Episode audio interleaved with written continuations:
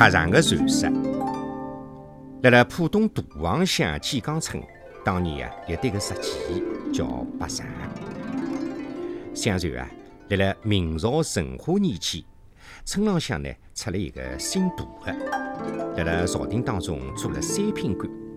伊家族里向头个人就辣辣大王建起了规模勿少的书斋社，传闻是惊叹不止，议论纷纷，而且是越传越远，越传越奇，甚至讲伊高达十余丈，超过了九丈九的朝廷龙庭。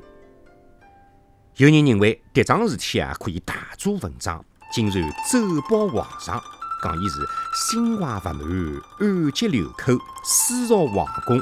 有叛逆之罪，皇帝听的是阳气光火，就派出了钦差追查问传。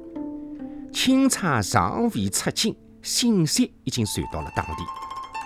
杜家族里向的人得到凶信，焦急万分。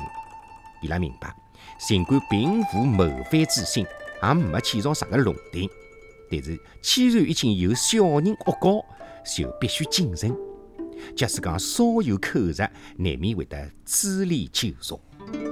于是，杜家族里的人连夜放火烧脱了自家新造的住宅，并做了全面的清理。